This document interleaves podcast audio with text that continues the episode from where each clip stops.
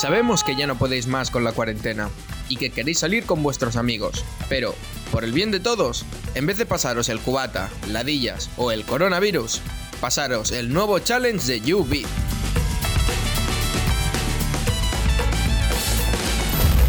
El estado de alarma en todo nuestro país, en toda España, durante los próximos 15 días.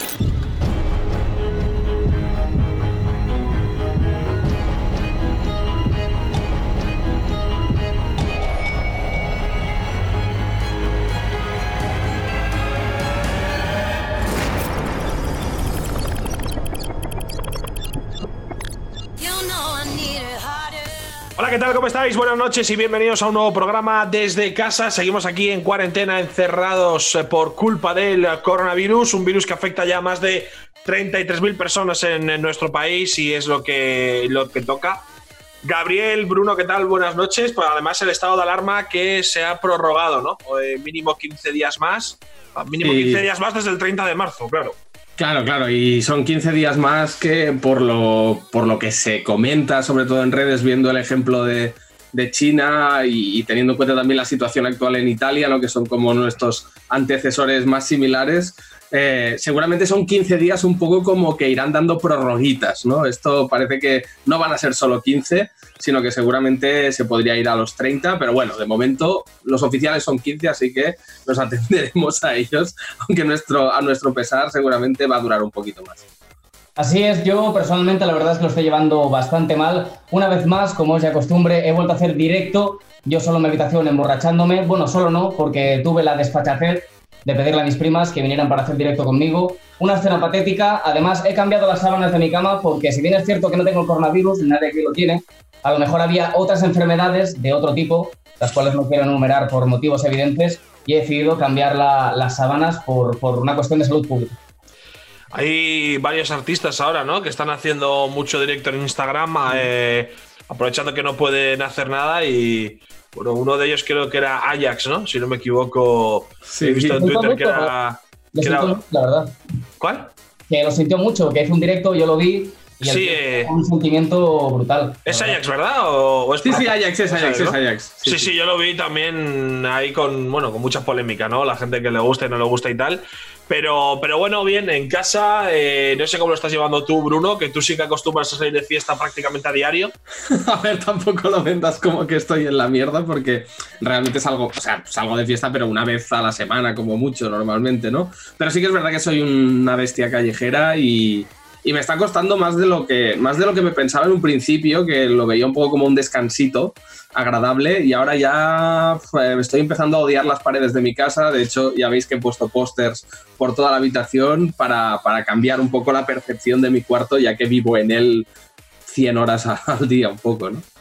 Yo creo que lo que más afecta es la incertidumbre, ¿no? De no saber qué, fecha hay de límite, porque si te dicen, aunque sea una locura, ¿no? 10 de mayo, 20 de mayo, eh, 8 de junio, dices, bueno, ya sé que ese día tal, pero claro, el tema es como tú dices que probablemente vayan dando prórrogas para que la gente no entre en una histeria colectiva y diga Pedro Sánchez, pues hasta junio nada, porque probablemente la gente se vuelva se vuelva loca, ¿no? Yo creo. Sí, sí, para que nadie se pegue un tiro, ¿no? Pero, pero bueno, está, está la cosa complicadilla. Y tú, Gabriel, imagino que habrás tenido bastantes noticias que comentar en redes, ¿no? Durante esta semana de, es. de prórroga. Bueno, Paul Feliu, la verdad es que sí, como todos sabemos, una semana bastante movida. Ocurren cosas prácticamente todos los días, la mayoría malas, muy a mi pesar. Sin embargo, una cosa que ocurrió este fin de sí que es una cosa buena, evidentemente bondadosa, aprovechando que hay una de las personas que está aquí presente que fue el protagonista, sin duda, de lo que pasó este fin de, y vaya nos gratea en este caso, y es que eh, este fin de, para las personas que viven en una puta cueva o viven debajo de una piedra y no se hayan enterado, hubo un torneo, un torneo de FIFA aprovechando de que se ha suspendido la Liga Española de Primera División. Ibai organizó un torneo entre representantes de jugadores de todos los equipos e hizo un torneo alternativo de, de FIFA. Evidentemente, Ibai lo explicará mejor que yo, porque yo tampoco me lo miré mucho. Pero las cifras son. O sea, me mola que lo vendas como eh, si alguien no se ha enterado es que vive debajo de una piedra y Yo la siguiente frase sea describir el torneo con el puto culo y decir literalmente, bueno, yo no lo vi mucho. No, ¿Qué community manager es este, tío? A ver, yo quiero dejar claro, evidentemente yo tra- trabajo lo que trabajo. Al final a mí me han mandado, o sea, contratas a Gabriel Chachi.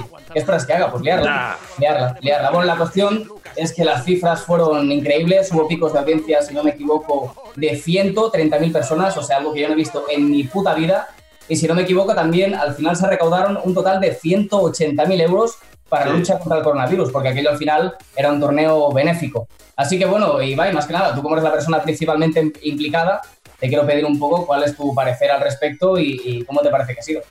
Bueno, fue, fue, una locura. Creo que llegamos a un pico de 170.000 personas y el, claro, eso de, de gente concurrente y el, sábado, porque el domingo no lo he mirado, pero el sábado durante toda la tarde hubo solo en Twitch 1,3 millones de personas durante el directo. ¿no? Eh, esto se emitía también en Gol, que estaban abiertos, creo que uno de los dos días, en Movistar y creo que en Cero. Y, bueno, eh, lo que más gracia nos hacía es que, como la liga también quería, eh, pues bueno, ¿no? Al final es un torneo benéfico, quería repartir los derechos un poco a todo el mundo, se emitió en varios países de Europa, creo que Polonia, Portugal, Bélgica y tal, pero también en China. Estaba en una tele china, hubo un, un, chaval español que me pasó la foto de, de que se estaba emitiendo ahí en China, en Ikiji, o sea, en Latinoamérica, en Estados Unidos. Ha sido una locura, la verdad. Los jugadores se han implicado al máximo. Eh, dicen que no han tenido tantas interacciones en su vida porque la gente, como está en su casa, iban con ellos a muerte. Y, bueno, parece que ahora pues se han sacado ideas para hacerlo en la Premier, creo que la NBA también y tal. O sea que, oye, mira, si, si podemos sacar ideas entre todos para que la gente lo haga también, cojonudo, porque al final la idea no es de nadie. O sea, esto es una idea que le surge a una persona como le surge a otra.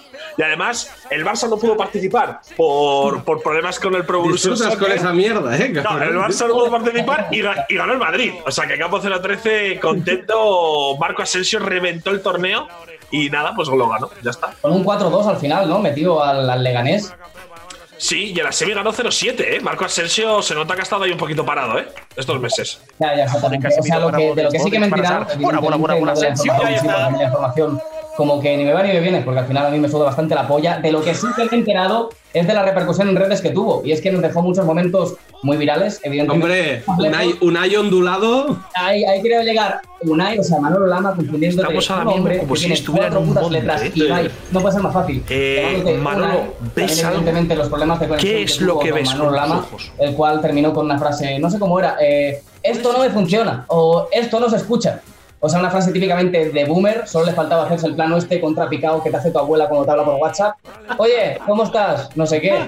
La verdad es que bastante sonado, bastante sonado. Eh, y evidentemente yo os he dejado un vídeo de lo que sí que fue realmente viral, de una persona que hizo un vídeo para participar en este evento que ahí me dejó flipando. Eh, más que nada, es una obra maestra de la cinematografía contemporánea. Solo dura un minutito, así que nos va a dar tiempo a verlo. La gente que lo esté viendo en casa, que no se alarme, es un vídeo muy pequeñito. Y bueno, Vamos a verlo. Aquí lo tenemos.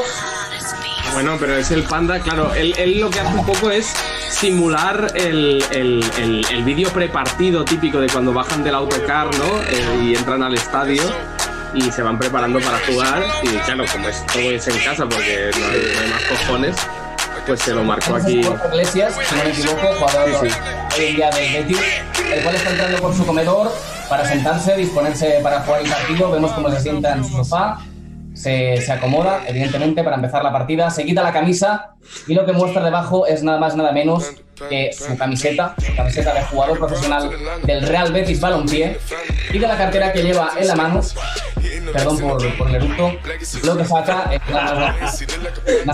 ¿Sabes qué? Es que, lo siento. Perdón por el eructo, ¿sabes? Yo no me había dado cuenta que había eructado, Gabriel.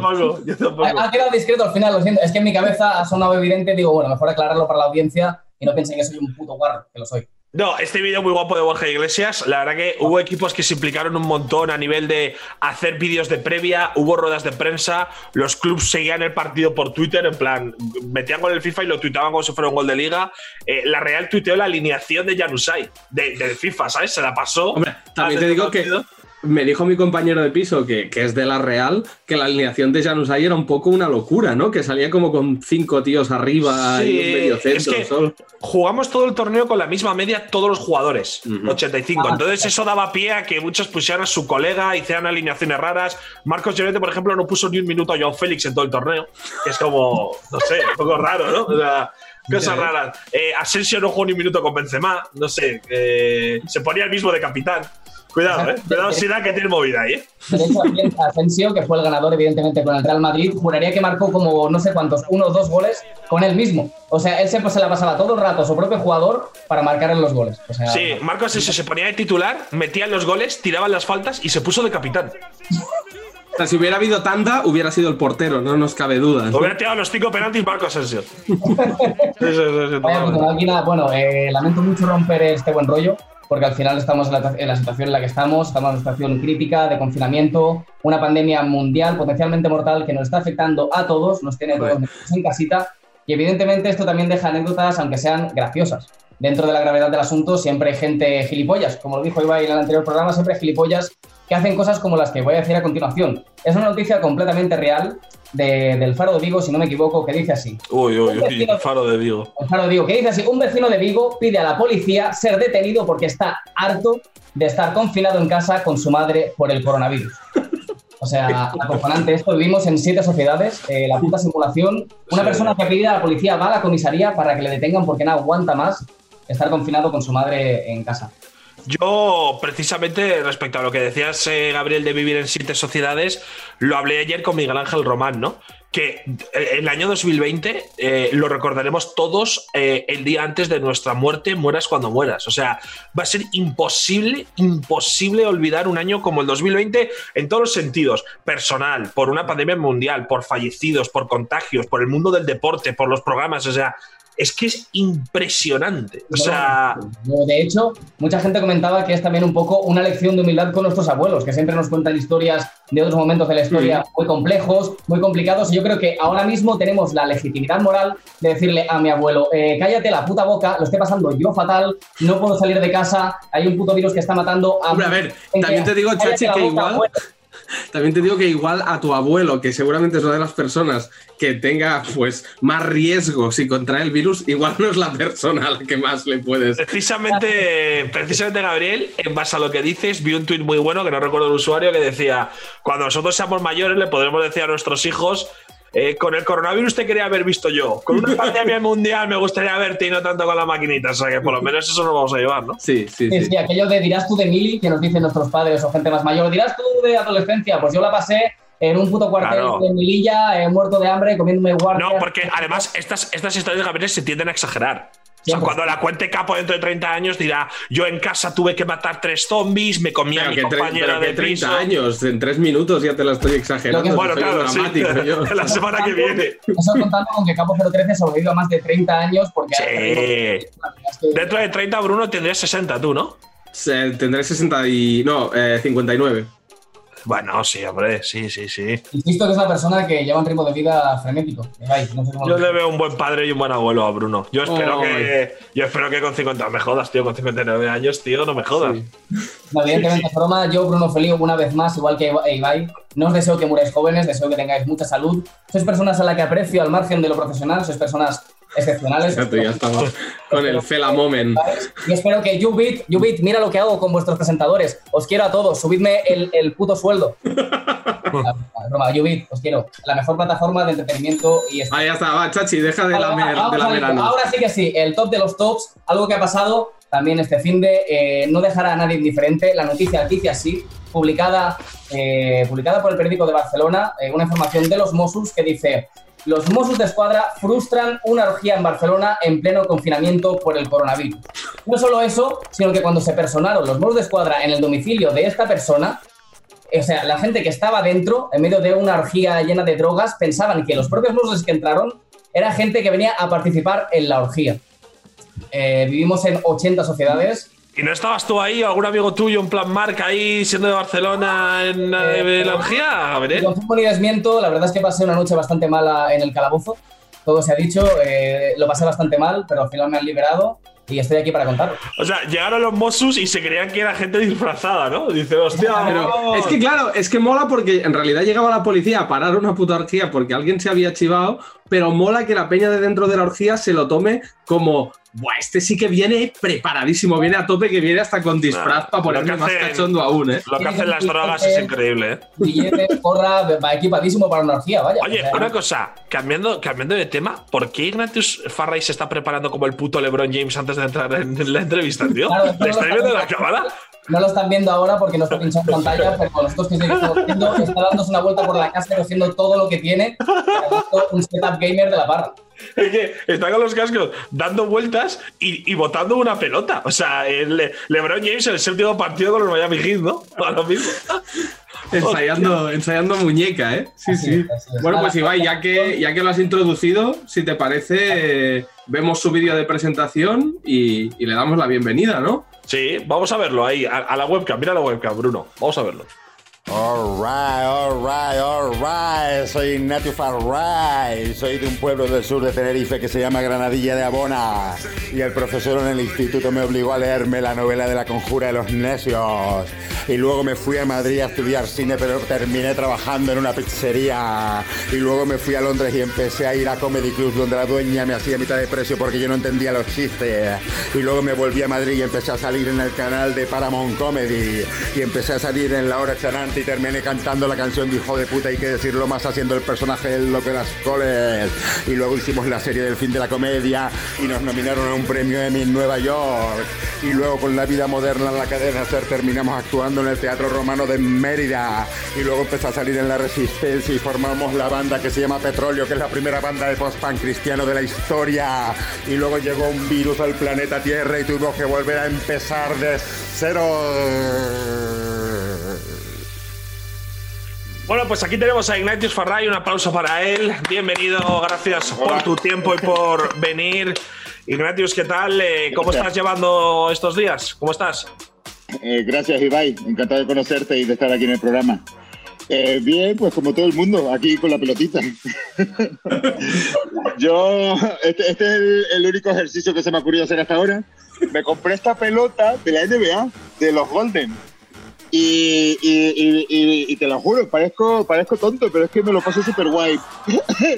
y me, me, me, paso los días botando la pelota y tirándola contra la pared. Hostia, como, es cárcel como, total esto, ¿eh? Hombre, Steve McQueen en la gran evasión, ¿te acuerdas? No sé si te acuerdas que eh, estaba todo el rato con la pelota. Sí, sí.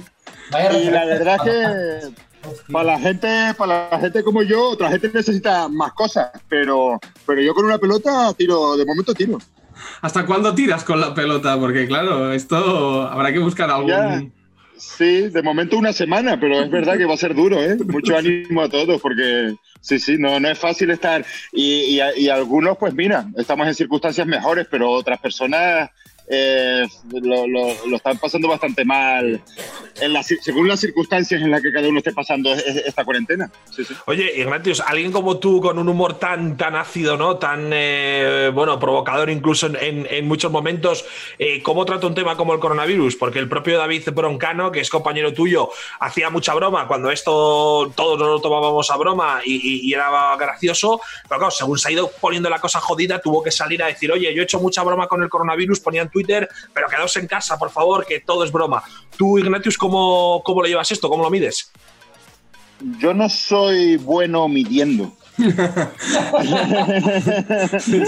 eh, lo, yo, lo de medir no se me da demasiado bien, pero si algo aprendes de, eh, si te dedicas a esto, eh, te, te das cuenta de que lo más importante es el contexto.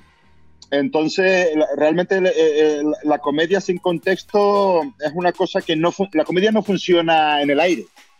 Eh, la comedia, eh, fíjate que esto a lo mejor va a sonar controvertido, pero yo creo que los límites son necesarios. Eh, precisamente tener límites te ayuda precisamente a saber dónde estás. Y en base a eso, tú, tú imaginas cuál es el contexto y en base a eso, de alguna manera tú sientes lo que se puede hacer y lo que no se puede hacer en cada momento. Yo soy famoso por equivocarme muchas veces y, y pido disculpas, pero, pero, eh, pero, bueno, uno intenta hacerlo sí. lo mejor posible. O sea, es interesante, es esto que, que es, es, interesante esto que, que, comentas. No sé si vas a añadir algo más, pero claro, o sea, tú crees que, que, que hay límites y que, claro, el, el, contexto lo es todo a nivel de. No es lo mismo hacer una broma con un fallecido de hace ocho horas que de hace tres años, ¿no? Un poco. Es, sí, mm, quiero decir, cada, cada, cada, broma tiene su contexto, no, no se puede poner, y, y luego cada cómico lo, lo, intenta hacer a su manera.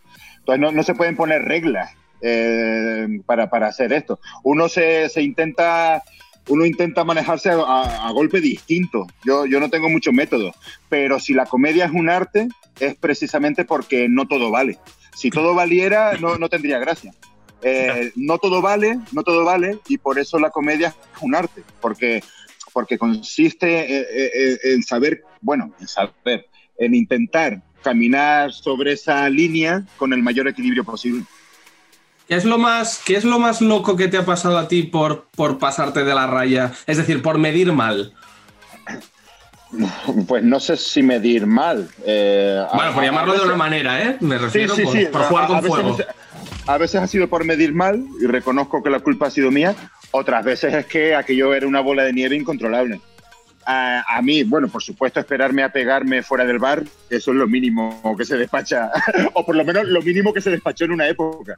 Ahora tengo la, tengo, la suerte, tengo la suerte de que la gente, la gente ahora me da más confianza y más, y más complicidad. Pero quizás lo más loco de todo fue una vez eh, eh, era la noche de Halloween, ¿lo puedo contar? Sí, supongo que sí, vaya, aquí todo vale. Era la, era la noche de Halloween y había un grupo de skinheads en, en el bar. Y, uno de ellos estaba muy borracho, eh, era neonazi. buen público, buen público tenía ese local. en, la noche de Halloween, no, yo solía ir a actuar a ese bar, pero, pero la noche de Halloween se juntó gente que no eran los habituales del bar. Eh, uno de ellos estaba muy borracho y se subió al escenario a empujarme y a coger el micrófono y, y soltar sus mierdas. Y yo, y no estoy orgulloso de esto, perdí los nervios y empecé a pegarme con él, pero pegarnos de, darnos puñetazos. La, la, la, gente no se paró, la gente no se paró y yo seguí con la actuación. Y, y, con el, esto sucedió en Malasaña, no sé si conocen el bar Triskel, que es una cervecería irlandesa, pues en, la, calle San, la, calle San, Vicente Ferrer, mm. eh, eh, con el que yo me pegué, subió al piso de arriba de, de la cervecería a, a, explicarles a sus colegas de qué iba todo esto. El encargado del bar, que todavía él me cuenta esta historia, el encargado del bar eh, se dio cuenta de la situación y llamó a la policía. Vino el grupo Centauro de la policía con cascos y porras eh, porque era el grupo especializado en tribus urbanas. Eh, mientras llegaba eh, la policía, que se posicionó a lo largo de toda la calle San Vicente Ferrer, era como el protocolo en una situación así. Mientras llegaba la policía, el encargado pegó la oreja a ver de qué mierda iba esta gente. Y escucha la siguiente conversación, que es la conversación más loca que a mí me han contado nunca. Con el que yo me pegué le, está diciendo a sus colegas, al que hay que meterle, organizando ya un linchamiento hacia mí, al que hay que meterle es al que tiene la barba muy grande y las gafas tipo culo de botella. Y el otro skinhead le responde, ah, o sea, que el tío además va de loco de las coles. Que el loco de las coles era el personaje que yo hacía en aquella época en el programa de la hora chanante. Eh, ¿sabes? De repente a, este, a esta persona no, le molestaba tanto que su colega Kinge se hubiera estado peleando con alguien en el sótano, sino que en ese sótano hubiera un supuesto impostor de su admirado loco de, la, de su admirado loco de las coles, que la casualidad que era yo mismo. Ignatius Farray, un fascista, o sea, peleándose con un neonazi en medio del bar y de la actuación. Eh, brutal. Claro, y eso, eso, te da, eso te, da una idea también de lo que eran los fans de aquella época de la noche antes. Sí. Yo con 12 años era fan de la antes. Sí, sí, sí. Ah, Vivo con tu madre en un gulag. ¿eh? Pues mira, ahora, ahora, ahora te puedo decir que eh, entre episodio y episodio había mensajes fascistas, por lo visto, entre, entre los sketches. Ay, claro, así, salió la canción de, Hijo de puta, hay que decirlo más. Hijo de puta, hay que decirlo más, ¿no? a, ti, no te da ya cierta, cierta pereza, Ignatius, todo este tema, ¿no? Siempre el debate cíclico de. Eh, claro, es un tema tan subjetivo que yo me siento un, un ignorante, ¿no? Eh, leyendo, intentando comprender que, eh, cuál es el camino correcto, ¿no? De, oye, eh, los límites, con qué se puede bromear, con qué no, cuándo te has pasado, eh, por qué un humorista puede acertar o no puede acertar, es lo que tú dices, realmente no hay leyes, no hay una constitución del humor donde tú vayas y digas, coño, el, punto, el 8.1, hoy Gabriel lo ha hecho mal, multa. Es que es tan complejo, yo de verdad que soy un ignorante en esto, o sea, yo no lo entiendo, hay chistes que me parecen más desagradables que otros, pero me cuesta tener una opinión formada respecto a esto, sinceramente. Sí, bueno, pues, ignorantes somos todos, porque ya te digo, aquí, hasta que no te dan un contexto determinado, tú no puedes hablar aquí sentando cátedra de, de- eh, eh, hablando en abstracto, porque cada broma tiene su momento. Ah. Yo, por ejemplo, eh, yo, por ejemplo eh, eh, eh, en un bar actuando para 50 personas, si yo veo que todo el mundo se lo está pasando bien y todo el mundo estamos de risa, yo ahí me envalentono y me vengo arriba. Ya. Pero lo, lo- lo mismo que yo digo en esas situaciones, no las diría en mi casa viendo la tele con mi madre. Claro. Entonces, re- realmente eh, es una sensación muy especial cuando notas que la gente te da, como te digo, esa confianza y, y esa complicidad. La sensación que tú tienes es que estás creando ahí, en ese bar, en ese momento, una ciudad aparte de la civilización. Estás creando un nuevo mundo en el que se puede uno expresar y, y comportarse de una forma que luego en la calle no son así. No es así como te puedes comportar. Pero en ese contexto, Sí. arropado por, por esa gente, te sientes, eh, te, te sientes capaz de, de expresarte de esa manera. Por eso la comedia, eh, en el fondo, es el fantasma de la libertad. En ese momento te da la sensación, la, la libertad siempre es un espejismo, en ese momento te da la sensación de que puedes comportarte de esa manera. Luego sales a, a la calle y te das cuenta de que no, de que aquello era un, un espejismo, por supuesto, Hombre. y que en la realidad, que en la realidad no, no podemos comportarnos de esa forma. Pero la sensación de libertad total y absoluta que tienes en algunas situaciones es lo mejor que tiene este oficio. Joder, qué bueno. Eh, Juan Ignacio, yo te quería, yo te quería preguntar, eh, conociendo tu condición de padre, es cómo está pasando la cuarentena, si no es indiscreción, tu hijo Javi. O sea, queremos saber cuál es su situación, cómo lo está pasando, con quién está y que nos lo cuentes si, si puedes. Sí, pues gracias por preguntar. Él No. está con su madre estos, estos días y, y bueno, hablamos todos los días. Eh, él, él últimamente está muy interesado por la Segunda Guerra Mundial. Hostia, de José Mota a la Segunda Guerra Mundial, ¿eh? Vaya, Exacto. vaya trayecto ha dibujado, ¿eh? Exacto. Entonces encontré unos juegos, encontré unos juegos muy, muy guays en Amazon, que son juegos de mesa de la Segunda Guerra Mundial. Se llaman Aliados contra las potencias del eje. Y, y- y estamos jugando partidas por el WhatsApp. Eh, eh, eh, a través del WhatsApp yo intento hacer mis movimientos, él mueve los soldaditos sobre el mapa. Es una cosa muy similar a lo que está haciendo, que es una cosa también muy guay, eh, Javier Cansado. Sí. Sí. Eh, Javier Cansado desde su casa está retransmitiendo partidas de históricas, recreaciones de, par- de- de batallas históricas en su, en su casa. Y mucha gente se apunta a jugar a través de Twitter. Mi hijo, ya te digo, eh, está ahora flipándolo con el tema y no solo seguimos las partidas de Javier Cansado, sino que jugamos nuestras propias partidas también. De hecho, hablando de. Ahora, por ejemplo, ¿no? Cansado es eso, ¿no? Un hobby que siempre ha sido algo suyo, muy personal. Lo está transmitiendo al mundo, aprovechando esta situación extraordinaria, por llamarlo de alguna manera. Y tú últimamente eh, estás subiendo material a YouTube, que es algo que a mí me, me sorprendió, ¿no? Te has abierto un canal donde has hecho incluso algún vídeo de ASMR, un haul, tu rutina matutina. Sí, ¿A sí, qué se sí. debe ese, ese Ignatius youtuber? Claro, yo pensé, Juan Ignacio youtuber, eh, en, principio era como una broma, bueno, sigue siendo una broma, por supuesto, pe- pero era, e- era para a ver qué pasaba y comentarlo en la vida moderna. Pero una cosa, claro, al ser yo tan ignorante en este mundo, no me esperaba que tuviera tanto seguimiento. Y de repente, y de repente, compañeros de mi hijo de 10 años, que nunca, por supuesto, habían sabido de mí para nada, de repente se lo comentaban a mi hijo vimos a tu padre en el YouTube, nos gustó mucho, y eh, de repente hay una cantidad de gente de esa edad que yo no esperaba que empezara a seguir el canal, y yo estoy encantadísimo. Y, y no me lo esperaba de, de repente tener ese nuevo, ese nuevo público al que entretener.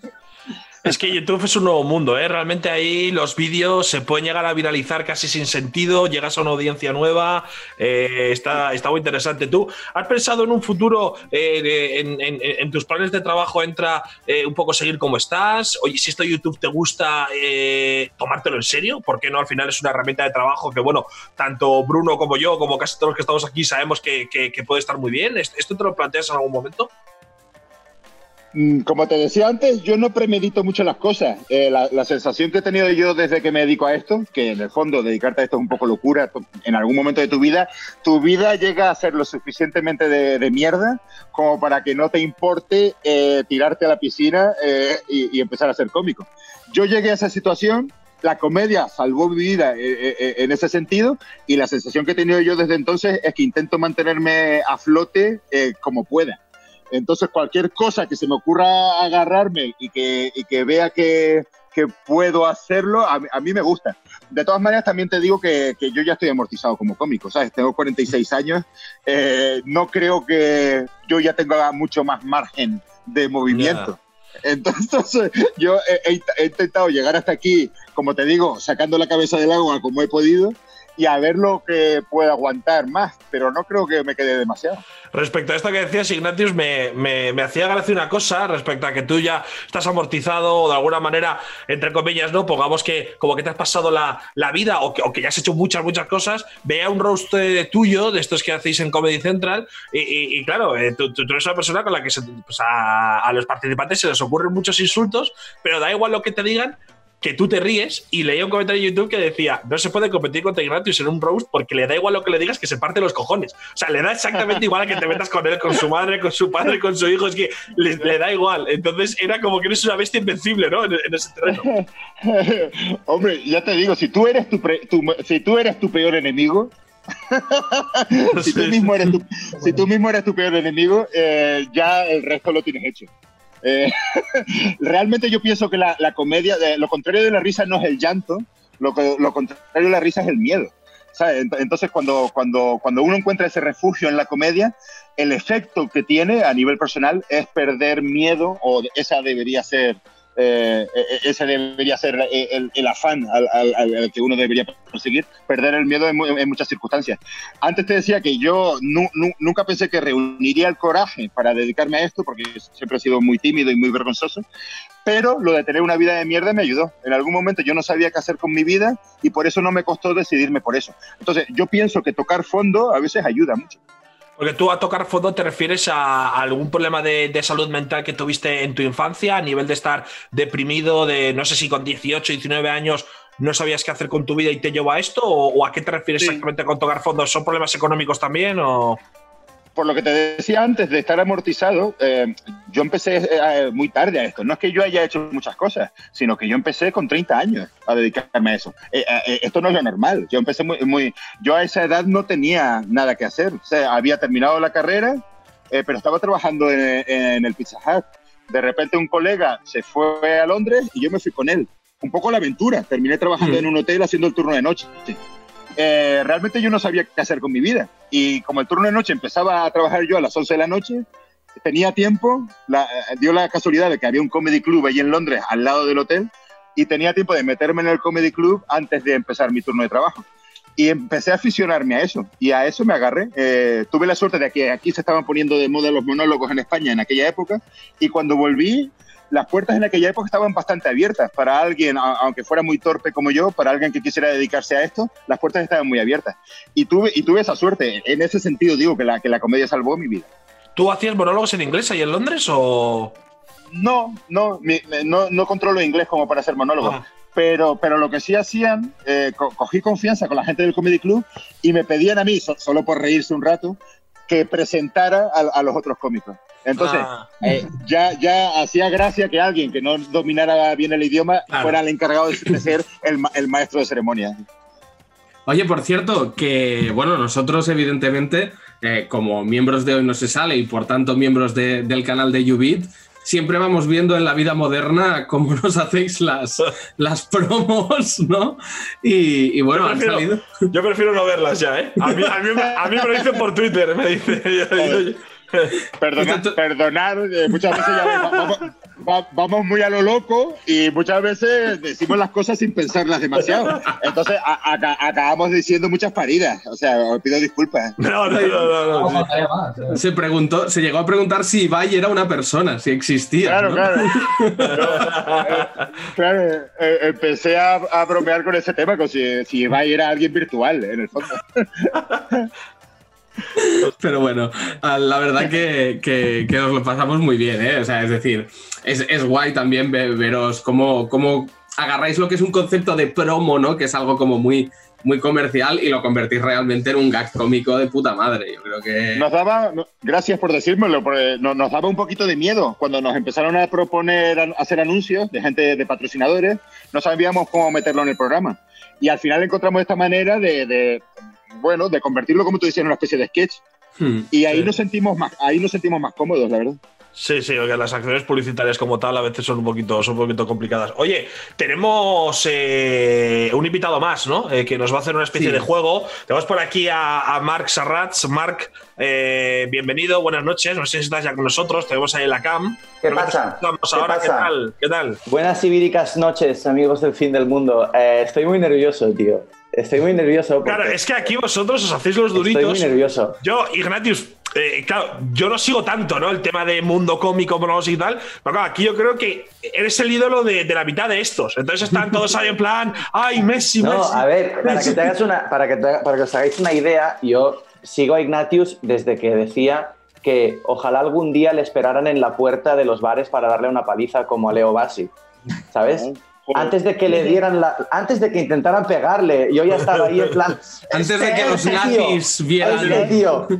Al, fi- al- al final mis deseos se cumplieron. Al final se cumplió y ahora yo voy a, voy a proyectar esta mierda. Yo voy a, voy a decir, ojalá a mí me, me peguen un día unos neonazis. Después de una actuación. Ese día sabré que estoy en el camino. Serás el auténtico gángster, ¿eh? Joder, Cuando te tío, pegues con claro. un neonazi, tío. Joder, ese momento en el que la policía viene a salvarte de los nazis.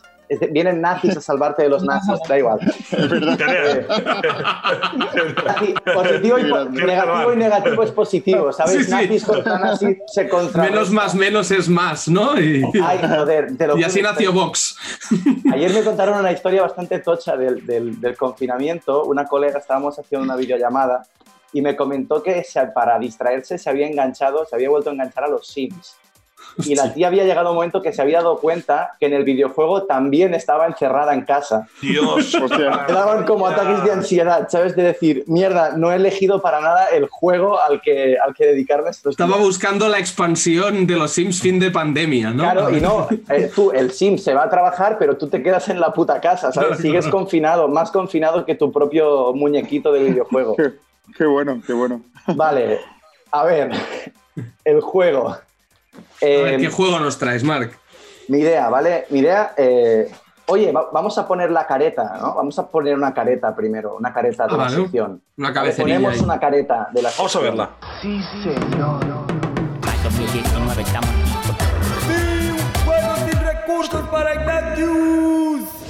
Vale, volvemos, volvemos Sí. de la careta de la sección. Volvemos, estamos aquí con- contigo. Ha quedado supernatural. Eh, a ver, eh, la sección se trata de que entre todos construyamos una historia, ¿vale? Cada uno va añadiendo un concepto nuevo a esta historia. Y mi idea es que empecemos desde el punto de, desde el punto de partida del humor costumbrista, Club de la Comedia, de a vosotros nos pasa que, ¿vale? Y a partir de ahí vayamos añadiendo conceptos para llegar a un final que yo voy a proponer.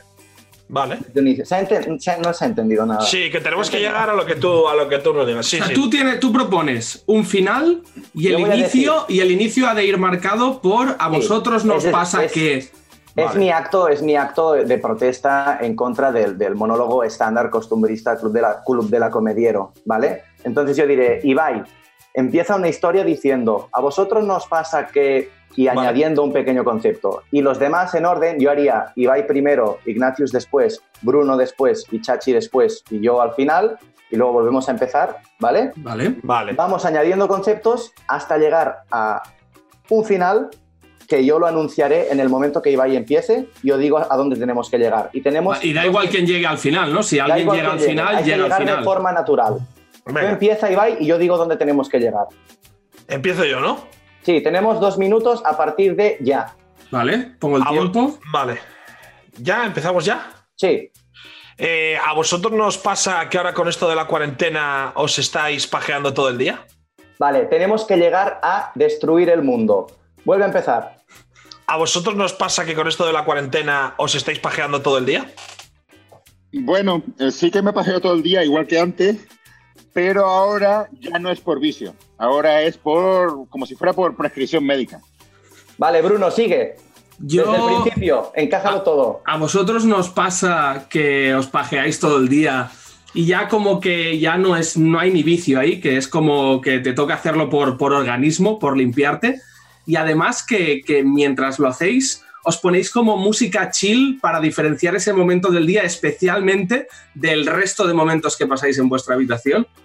Chachi, Perfecto. ¿No os pasa cuando estáis con la cuarentena ahora mismo en este momento, estáis pajeando todo el día y os metéis en la situación en la que ha dicho Bruno y al final eh, aquello con que acabas la masturbación, que es tu eyaculación, la acabas dejando, por ejemplo, en el pomo de una puerta, con lo cual puede contagiar a alguien?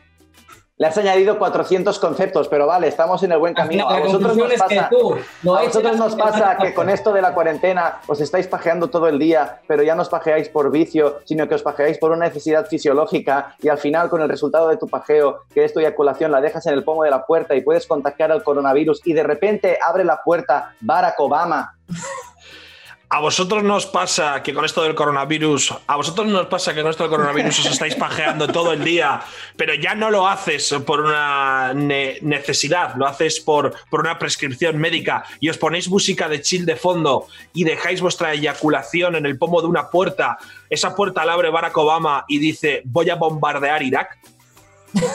Vale, Ignatius, creo que puedes terminarlo tú. Te hemos hecho una Hostia. de la hostia.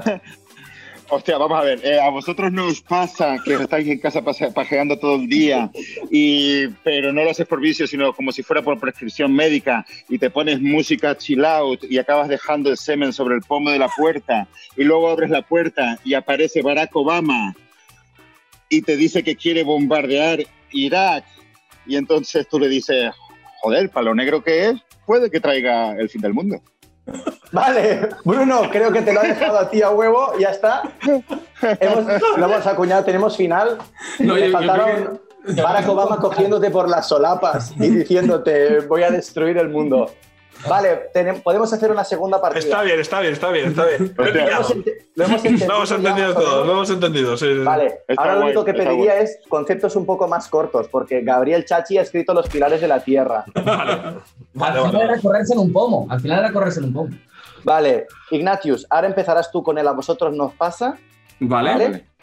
Tú di el primer concepto y yo marco el O final. sea, sí- sí, o sea, siempre hay que eh, empezar de una manera y terminar como te Hay que empezar diciendo a vosotros nos pasa y algo más. A y ver, yo te y- pongo un final distinto ahora. Vale, vale, vale. vale. ¿Pones el final ya o, o empieza él directamente? Pongo el final ya. Va, pongo el final ya. Tenemos que acabar formando una secta. Vale. Vale. Vale. ¿A vosotros, ¿A vosotros nos pasa que con todos estos días de confinamiento te acabas conociendo a ti mismo? Bruno, ¿A vosotros nos pasa que con estos días de confinamiento te, te acabas conociendo más a ti mismo y te das cuenta de que realmente eres muy especial? Chachi, ¿A vosotros nos pasa que con estos días de confinamiento al final te acabas creyendo muy especial, evidentemente, pero recuerdas que hay una persona mucho más especial que es Ronaldinho Gaucho que está preso? ¿A vosotros nos pasa con esto del confinamiento que te escuchas a ti mismo y te das cuenta que eres una persona muy especial, pero luego te das cuenta de que hay una persona más especial que tú, que es Ronaldinho Gaucho, que está preso? Hostia, me he bloqueado. Ronaldinho Gaucho, que está preso como lírico de violadores del verso. Y va y continúa. ¿A vosotros nos pasa que con esto del confinamiento eh, os conocéis a vosotros mismos, creéis que sois unas personas especiales, como Ronaldinho Gaucho que está preso, o como Lírico el de Violadores del Verso, y eh, viendo a estos dos personajes te apetece snifar cocaína? Juan Ignacio, A, a vosotros nos pasa que con todo este confinamiento te acabas conociendo a ti mismo y te crees especial, pero no tanto como Ronaldinho Gaucho. iba por ahí, iba por ahí. Que Iba está por ahí. preso Está, porque está preso. como ¿Y lírico. quién es? ¿Como Lírico. quién? Lírico. Como lírico. Y cuando ves a esos dos personajes te dan ganas de snifar cocaína, pero solo un euro con 50 céntimos de cocaína. Vale, Bruno. ¿A vosotros nos pasa que cuando estás, pre ay, cuando estás preso, cuando estás confinado, te empiezas a conocer a ti mismo, te sientes especial, eh, pero no tan especial como alguien que en tu infancia fue un, un- hito histórico como el futbolista ex del Barça y brasileño Ronaldinho Gaucho, que está preso al Vaya igual que relleno, Lírico? vaya relleno le te dan poniendo. ganas de snifar cocaína, decides comprarla, pero solo te alcanza un euro cincuenta de cocaína y tras meterte esa micra de gramo de, cocaína, sales al balcón, te pones tu camiseta de Ronaldinho Gaucho del 99 y empiezas a gritar que lo único que nos salvará del coronavirus es formar por fin la unión de amantes de Ronaldinho Gaucho y empiezas a poner un himno de samba y a bailar y todos los vecinos se ponen a bailar al unísono contigo y todo el mundo se cura automáticamente del coronavirus. Ey, ey, oye, los demás no jugamos, solo juega Bruno este juego, solo juega Bruno. Y la, cocaína, y la cocaína te la trae a Mancio Ortega. Al final. Hombre, esta historia realmente, o sea, Ha seguramente... sido bonito, ha sido bonito, ha sido bonita la Ha historia. habido, ha, ten- ha habido que, ha habido que cerrarlo de alguna manera épica y yo por eso me he ido un momento porque he recordado que tenía una camiseta de, de Ronaldinho en el cuarto y me he sentido identificado con la historia. Oye, que yo haría, haría, haría una más, no sé si da tiempo, pero No. igual Mm. prefiero que le preguntéis otra cosa a Ignatius y quedarme escuchando como quien mira. Está muy guay. No, Está es muy que. bueno. eh, Yo- Está muy guay el juego, que- ¿eh? O sea, porque si no me equivoco, ahora dentro de poco tenemos que despedir a Ignatius. Decime si me Sí, equivoco. si faltan Vale, dos, mi- dos minutillos como mucho, sí, Vale, por eso nada, digo. quiero pedir un favor personal a Ignatius Farray, si es que es un poco raro, ¿no? Lo que voy a decir, un poco Black Mirror, pero te quería decir, y si lo que podemos hacer es una, te propongo una chupada de pezón virtual, de forma que yo acerco mi pezón a la cámara y tú lo chupas. ¿Te parece bien? Hostia, ho- hostia, eso Mm. es, la, es la mejor manera de chupar pezones hoy en día. Hay, ¿eh? hay consenti- hay consentimiento, hay consentimiento ahí. La, la última vez, la última vez que chupé pezones eh, arriba del escenario fue justo antes de, de empezar el confinamiento y una, una persona del público me pasó lo- el, el desinfectante este que, que empezó a venderse en la farmacia y empecé a, a desinfectar los pezones. Entonces lo hicimos de la manera más correcta, ¿eh? Entonces, Entonces, No, muy bien, muy bien. Te propongo, Esto, nada, esto es un paso más todavía. Vale. Te propongo Si no, yo- yo- segunditos, la acerco y le damos, ¿vale? Oh, ¿Iba bien? sí, sí, sí, Qué escena, qué tan lamentable. Vale, Es perfecto. Pues muchas gracias, hasta aquí Ignatius Farray. Un aplauso para él, señor. All right. Gracias. Pues muchas gracias, Muchas por estar con nosotros, Ignatios. Ya sabes Buenas que, noches. Que cuando vuelva a la normalidad, si es que vuelve algún día, estás más que invitado a, a venir presencialmente al programa y te reentrevistamos, hacemos chupadas de pezón reales y lo que a ti Ok. Pues Gracias. muchas gracias, ¿eh? Me, alegro de conocerles y un abrazo. Nos vemos. Gracias, Ignatius. Un Igualmente, que vaya muy bien. Que, Chao. que vaya bien. Chao. Hasta luego. Eh, bueno, pues, pues ahí lo teníamos, ¿no? Eh, qué días tan extraños los que estamos viviendo, ¿no? Últimamente. Eh, viendo una chupada de pezón de Ignatius a Gabriel Chachi Virtual. Ayer configurando el Discord de Manolo Lama. Ronaldinho en la cárcel. Bueno, son días. Sociedad, sociedad. Todo va Sociedad, bien. Todo sociedad. va bien. Todo bien. Eh, Ignatius no es el único invitado que tenemos hoy, también tenemos a Diego San José, guionista de, bueno, de muchísimas películas que recordaréis, como Ocho apellidos vascos, Ocho apellidos catalanes, series como Vaya Semanita, bueno, un montón de material que tenéis ahí, siempre en clave de comedia. Y justamente el próximo 29 de marzo, domingo, se estrena en TNT España una maratón de su nueva serie Vamos Juan, de la que vamos a ver el tráiler.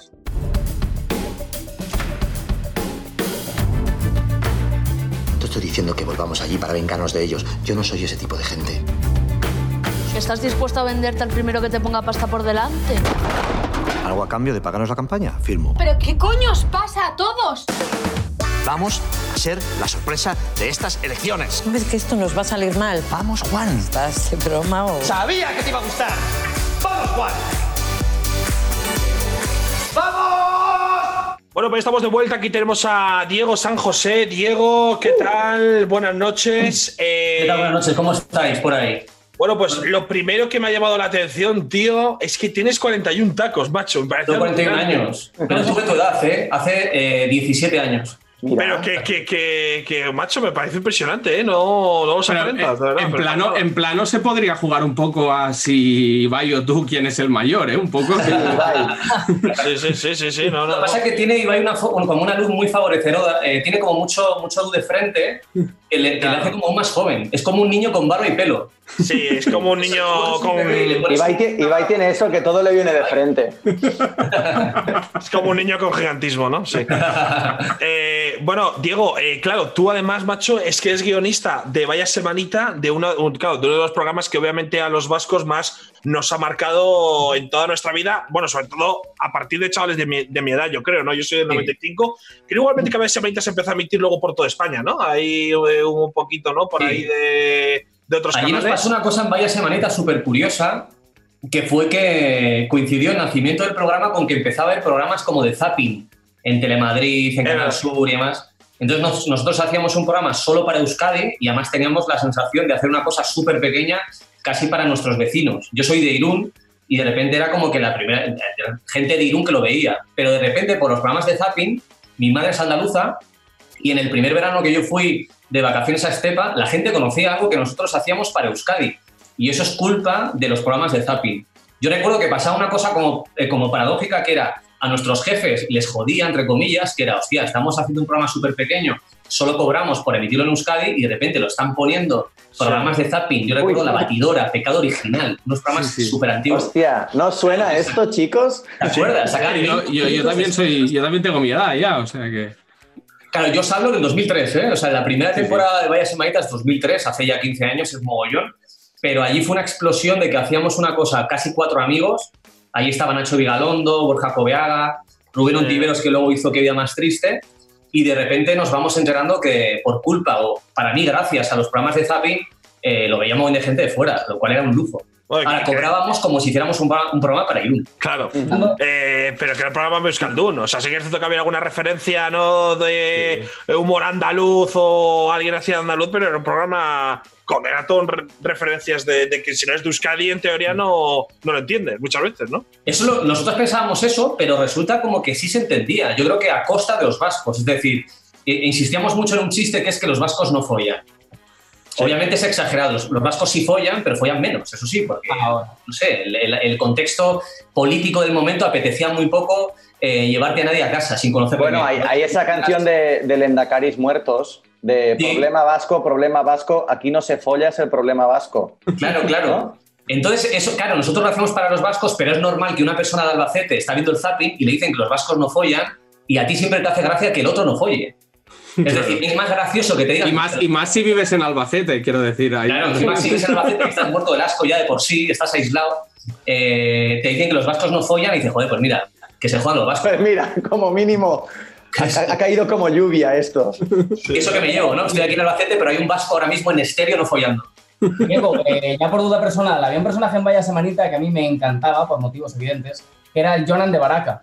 Y te voy a preguntar personalmente si tú eras el encargado de dedicarte a hacer los guiones de ese personaje en concreto. No, no, no, que va, yo además, el Jonas no llega a escribir. Hubo uno anterior que era de Ocharcoaga, que era un yonki además, que era el Pelanas, que era drogadicto eh, y además no tenía orientación sexual. En, en un sketch se follaba a tres compañeros de cárcel, en el otro se echaba novia, o sea, no tenía ningún rigor como guion. Es como lírico.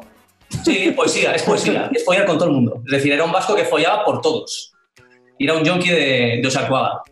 Nos El llegaron único- quejas O sea, el, el único vasco que follaba en la serie era un yonki, ¿no? O sea, Siempre, los, los yonkis siempre tienen pelo y siempre follan.